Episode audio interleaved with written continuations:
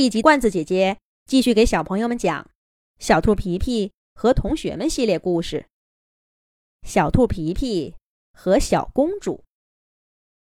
小兔皮皮在小河边儿遇到一位衣衫褴褛的姑娘，她说自己是小公主，可是却饿得肚子咕咕叫。小兔皮皮拿给她一块蛋糕，小公主直夸好吃。皮皮高兴地说：“真的吗？那我一定要告诉鸭爸爸。鸭爸爸要是知道他的蛋糕得到一位公主的夸奖，一定乐开花了。”鸭爸爸是谁？小公主边吃边问。鸭爸爸是我们这儿最好的厨师，他的孩子鸭小嘎是我的同学，还有鸡小飞。小猫可可，我们都是好朋友。小兔皮皮就这样自然而然的跟这位小公主介绍起小镇和伙伴们。不知道为什么，这位第一次见面的小公主让皮皮感到格外亲近，就好像是一位认识了很久的好朋友。小公主。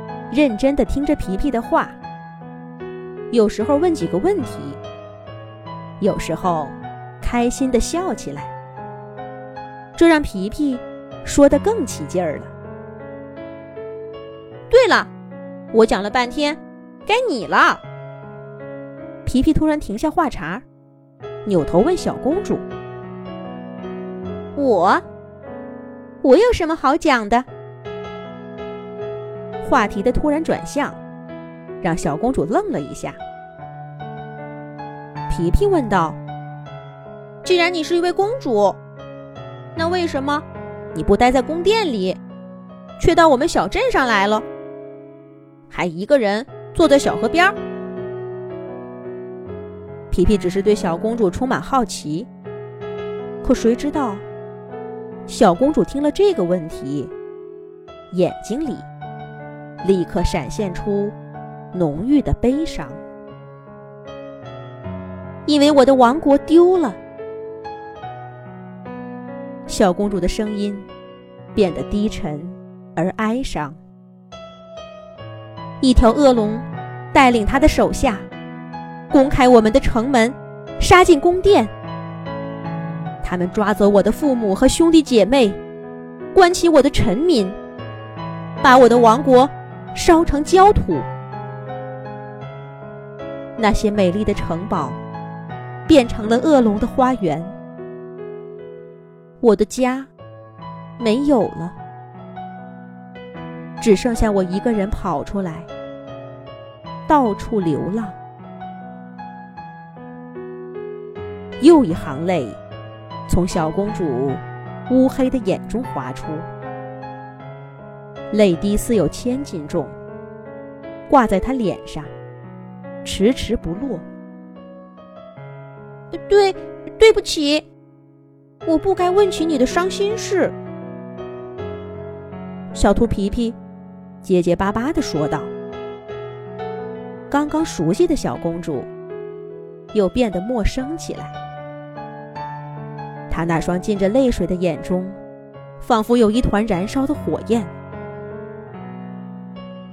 没关系，吓到你了吧，小兔子？该是我不好意思才对。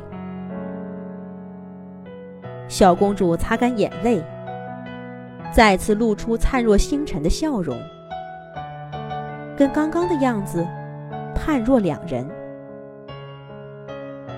可是听过这个悲惨的故事，再来看这样的笑容，皮皮只觉得。格外的不忍心，继续讲小镇上的趣事，不合适。可是接着问那个被恶龙攻占的王国的消息，又更不应该。皮皮一时不知道该如何开口，就只呆呆的看着同样沉默的小公主。过了一会儿，皮皮突然想起那块美味的小蛋糕。他灵机一动，尽量用轻松的语气问道：“你一定没吃饱吧？我，我去找鸭小嘎，再拿点好吃的。你等着我。”皮皮说着，转身就跑。等等，小兔子！小公主叫住了皮皮。恶龙的手下还在到处找我，我需要在你们小镇躲一阵子，所以，请不要告诉任何人我的行踪。小兔皮皮歪着脑袋想了一会儿，马上明白小公主的担忧，他又跑回来。轻轻地拍了拍小公主的肩膀，对她说：“那好吧，我就回自己家找点吃的来。只是味道嘛，恐怕会差些。不过你放心，咱们是朋友，我绝不会把你在这儿的消息告诉给任何人。”就这样，小兔皮皮有了一位公主朋友。他每天一放学，就头也不回的往小河边跑，找小公主玩儿。伙伴们问起，他就含含糊糊的说自己在家里温习功课。这样的变化，连好学生小猫可可都惊叹起皮皮的学习精神。皮皮的饭量也大了一倍。兔妈妈每天做饭都忍不住怀疑。他是不是生了三个孩子？他当然不知道，那些多出的食物都被皮皮悄悄藏起来，带到小河边给他的公主朋友吃了。皮皮甚至打算让小公主住进他家的地下室，小公主拒绝了。于是皮皮就拿来枕头、被子和床垫儿。帮小公主把她藏身的洞穴布置的舒舒服服。这位小公主就要在小镇上住下了吗？咱们下一集讲。